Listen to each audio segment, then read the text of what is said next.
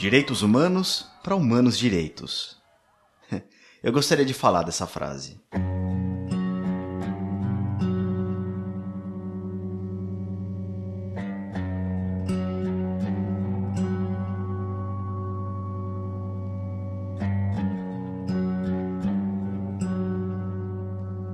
Eu sou o Leandro Pereira e esse episódio está sendo distribuído originalmente no meu podcast, o Ergo. Se você é podcast e gostar desse episódio, eu peço que divulgue ou até mesmo que replique, sem qualquer necessidade de se reportar a mim ou pedir autorização caso concorde comigo. Caso você ache que essa mensagem de alguma forma é importante. Há alguns anos eu ouço pessoas usando como críticas alguns argumentos contra direitos humanos. Quando eu ainda era criança, teve uma campanha massiva de educação sobre direitos das crianças. A ONU tinha feito uma convenção em 89 e no ano seguinte, em 1990, o Brasil foi signatário dessa convenção. Eram coisas bem simples e fáceis de entender e elas foram ensinadas nas escolas. Elas foram passadas tudo que é programa de televisão e elas também vinham ali nas embalagens dos produtos que eram dedicados às crianças. Eram coisas bastante simples.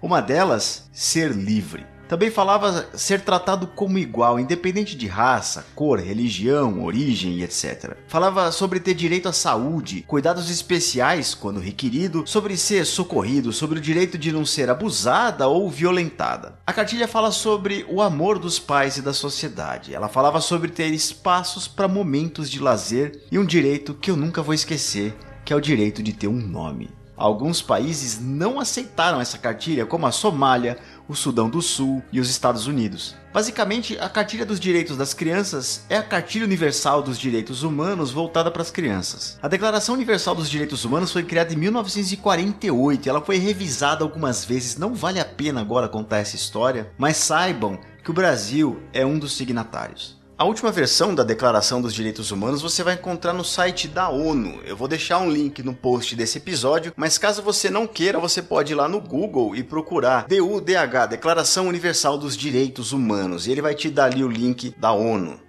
O primeiro artigo ele fala sobre o direito de ser livre, de nascer livre. O artigo segundo ele fala sobre igualdade. Ele diz assim: todo ser humano tem capacidade para gozar os direitos e as liberdades estabelecidas nesta declaração, sem distinção de qualquer espécie, seja de raça, cor, sexo, idioma, religião, opinião política ou de outra natureza, origem nacional ou social, riqueza, nascimento ou qualquer outra condição.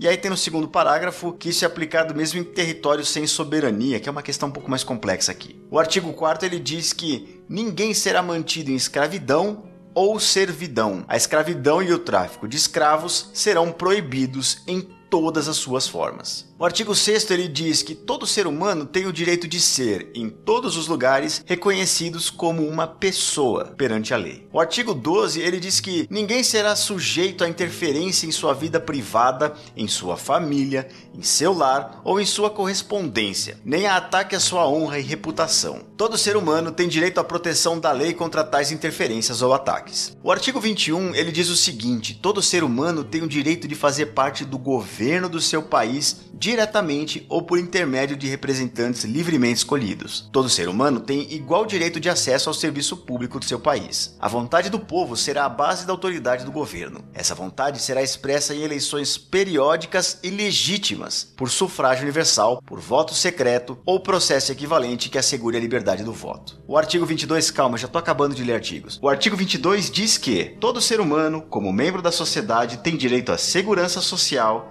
à realização pelo esforço nacional, pela cooperação internacional e de acordo com a organização e recursos de cada estado, dos direitos econômicos, sociais e culturais indispensáveis à sua dignidade e ao livre desenvolvimento da sua personalidade. O artigo 26, todo ser humano tem direito à instrução. A instrução será gratuita, pelo menos nos graus elementares e fundamentais. A instrução elementar será obrigatória. A instrução técnico-profissional será acessível a todos, bem como a instrução superior está baseada no mérito. Eu tenho certeza que você nasceu livre, que você foi reconhecido como ser humano, que você estudou e que foi tratado quando você estava doente. E também eu tenho certeza que você é tratado com igualdade. Se não é tratado com igualdade, você tem o direito de pedir a punição daquele que foi preconceituoso com você, seja por raça, por credo, por origem, por orientação sexual e o que mais você imaginar. É função do Estado garantir os seus direitos humanos, independente de ser um partido de esquerda ou de direita. Um país signatário só não precisa garantir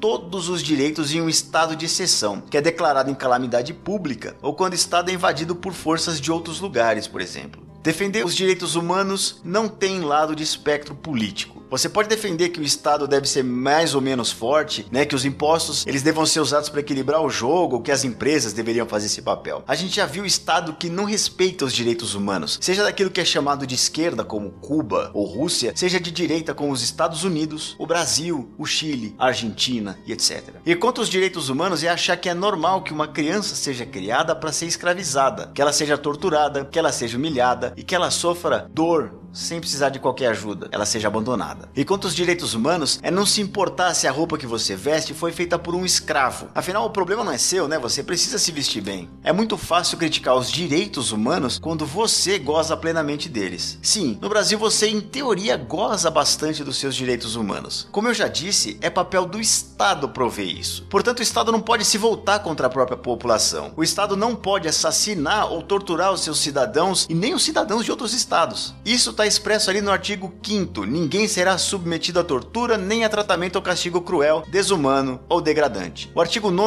ele diz o seguinte: ninguém será arbitrariamente preso, detido ou exilado. O artigo 10 diz que todo ser humano tem direito, em plena igualdade, a uma justa e pública audiência por parte de um tribunal independente e imparcial para decidir sobre seus direitos e deveres ou do fundamento de qualquer acusação criminal contra ele. O 11 diz que todo ser humano acusado de um ato delituoso tem o direito de ser presumido inocente até que sua culpabilidade tenha sido provada de acordo com a lei, em julgamento público do qual lhe tenham sido asseguradas todas as garantias necessárias à sua defesa. A gente já viu o governo não respeitar isso. Os direitos humanos que você critica basicamente defendem esses três últimos artigos que eu li aqui. Você realmente acha justo que um governo puna os cidadãos dele de forma arbitrária? Ah, mas a vítima não teve seus direitos humanos garantidos pelos bandidos. Ok, mas não é papel do Estado se vingar. O Estado ele deve seguir todo o rito de forma idêntica para todo mundo. Policiais, como agentes do Estado, eles não têm licença para desrespeitar os direitos humanos. Ninguém tem. Mas se o fizer, cabe ao próprio Estado julgar e, se necessário, condenar essa pessoa. Agora, se quem foi contra as leis for um país que é signatário, cabe à ONU esse julgamento. A época de esquartejar um grupo que milita pelas próprias ideias e colocar a cabeça dele em praça pública, como foi feita com pessoas ali na Inconfidência Mineira, já passou. E, sinceramente, eu não entendo como que um povo não se envergonharia desse tipo de história. O estado do Rio de Janeiro não é o de calamidade pública. Eles não estão em estado de exceção, eles não estão em estado de sítio. Levaram o exército exército para lá foi um erro sem tamanho. Primeiro que o exército tem treinamento para guerra contra as pessoas de fora do país. Não é o papel do exército investigar crimes ou prender cidadãos. É por conta de coisas desse tipo que o general Eduardo Vilas Boas disse em uma reunião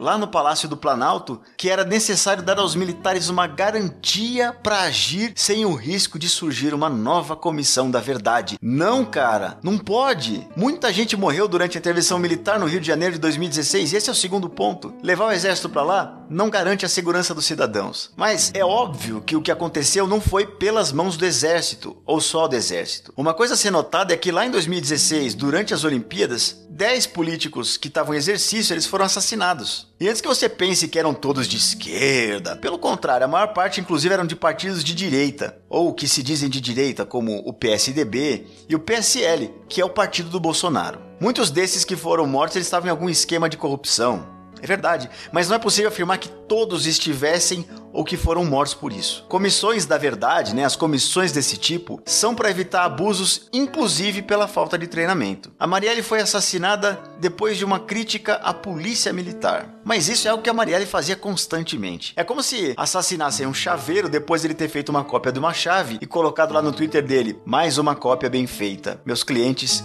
sempre terão suas portas abertas. Então, com essa afirmação é impossível dizer que a execução dela foi feita pela polícia. A Marielle, ela foi executada. O modus operandi ali foi exatamente o mesmo que ocorreu no caso do Celso Daniel, aqui em São Paulo, em Santo André. Os assassinos fecharam o carro e chegaram atirando. Eles não levaram nada. Eles sabiam exatamente o que estavam fazendo. Eu temo pela assessora dela, que ainda, ainda está viva. Se você for procurar os assessores do Celso Daniel, as pessoas que estavam ao redor dele, todos foram assassinados. Aparentemente, os disparos foram feitos com armas de 9 milímetros, que são de exclusividade das Forças Armadas, e elas faziam parte de um lote que tinha sido furtado da polícia no Distrito Federal, em Brasília. Esse lote tinha sido usado numa chacina cometida por homens da Polícia Militar do Estado de São Paulo. Eles tentaram assassinar 30 pessoas, 23 morreram, o resto ficou ferido. Será que essas pessoas que a polícia tentou matar eram mesmo culpadas de algum crime? Eles não tiveram julgamento e, portanto, eles não tiveram nem direito de defesa. Eles não tiveram uma pena correta sendo aplicada. Eles foram assassinados. Eles podiam sim ser bandidos terríveis. Claro que podiam. Mas eles também podiam ser homens de bem. Aí você vem com: ah, não, cara, isso é só um efeito colateral. O efeito colateral, cara, poderia acertar alguém que você gosta muito. Podia ser a sua mãe. Podia ser seu filho filho sendo assassinado pela polícia. Podia ser qualquer pessoa que você se importa.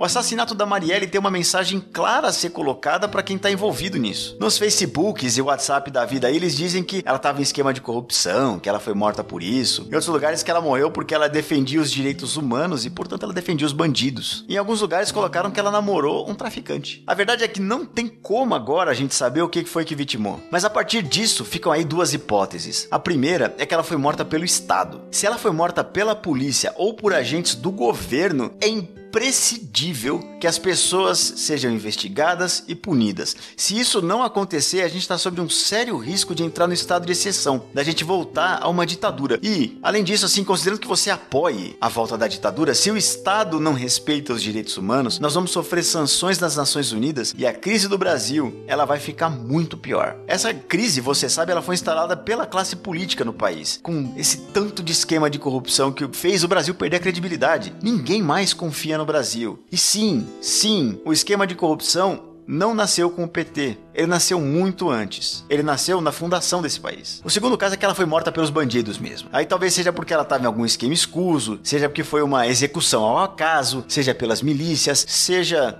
por quem for, seja qual for o motivo. Cabe ao Estado investigar e punir os autores. O crime então teria ocorrido justamente pela ausência do Estado. Ou seja, em ambos os casos, o Estado tem o dever a cumprir para com toda a população brasileira. Em ambos os casos, o Estado é sim o culpado. Meu maior medo é a execução ter vindo do Estado. Se sim, a gente tá todo mundo na mesma mira. A gente vai ser todo mundo vítima de um sistema perverso e que não escolhe as vítimas. Por último, eu vi nas redes sociais algumas mensagens falando que a morte da Marielle ter recebido uma importância maior do que de outras pessoas, assim ditas comuns, e que morreram em situações ordinárias. Chegaram a dizer que ela era um, um cadáver ordinário e, portanto, não merecia atenção. O assassino que mata uma pessoa quando ele está assaltando ah, sim, ele fez um crime terrível. O assassino que mata por dinheiro é um crime pior. O assassino que mata uma pessoa por conta de uma característica dela, assim como matar um negro por ser negro, matar uma mulher por ser mulher, ele comete um crime muito mais grave. Porque ele não vai contra aquele indivíduo, ele, ele leva consigo ali uma ideia perversa. E como diz o V no filme, as ideias são a prova de balas. Uma pessoa que mata um político por ser político ou por ser ativista, ela não mata só o indivíduo. Esse assassinato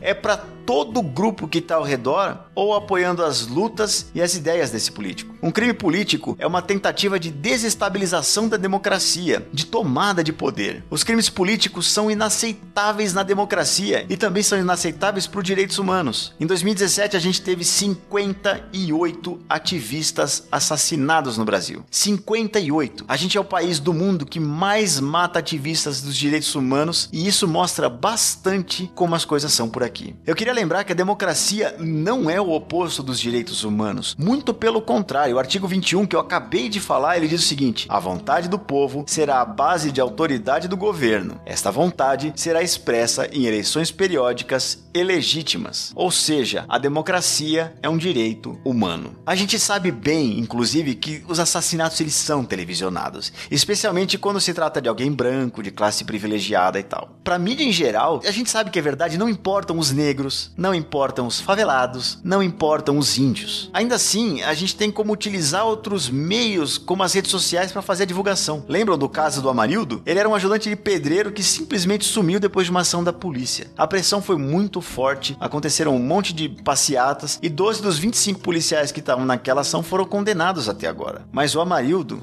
do corpo, ou dele vivo ou morto, Ninguém sabe. O caso da Marielle, ele é sim icônico. Eu não vejo razões para confiar ou desconfiar do que ela fazia. Eu, por ignorância minha mesmo, não conheço a obra e o trabalho dela. Mas eu me compadeço com os direitos humanos terem perdido uma apoiadora. Eu me compadeço da família. Eu me compadeço dos eleitores dela, de todo mundo que de alguma forma perdeu a Marielle. Eu me compadeço do estado do Rio de Janeiro, que é lotado de pessoas de bem e que tá refém de um estado corrupto, tá refém das milícias, tá refém dos bandidos bandidos, tá refém de sabe Deus lá o que. Se você é uma pessoa de bem, independente de qual lado você esteja do espectro político, independente se você concorda ou não com as ideias e a filosofia da Marielle, você também deveria estar tá comovido. Esse é um momento de dor. Não se junte aí às pessoas que usam de bandeiras que são, cara, extremamente válidas, como os valores de democracia e até de valores religiosos, para levantar uma bandeira distorcida contra alguém que é seu semelhante. Eu duvido que o seu Deus apoie a morte. Eu tenho certeza que o seu Deus Deus ele não quer matar pessoas que defendem a criação que é dele. Eu tenho certeza que você não quer viver sob os desmandos de um tirano. E, como diz o artigo 28, todo ser humano tem direito a uma ordem social e internacional em que os direitos e liberdades estabelecidos na presente declaração possam ser plenamente realizados. Portanto, antes de apontar os dedos para qualquer coisa, cara, faz uma pesquisa, por mínimo que seja. Visita o site da ONU, assim, saiba mais sobre o que são e para quem são os direitos humanos. Revisa o que você tem dentro de você.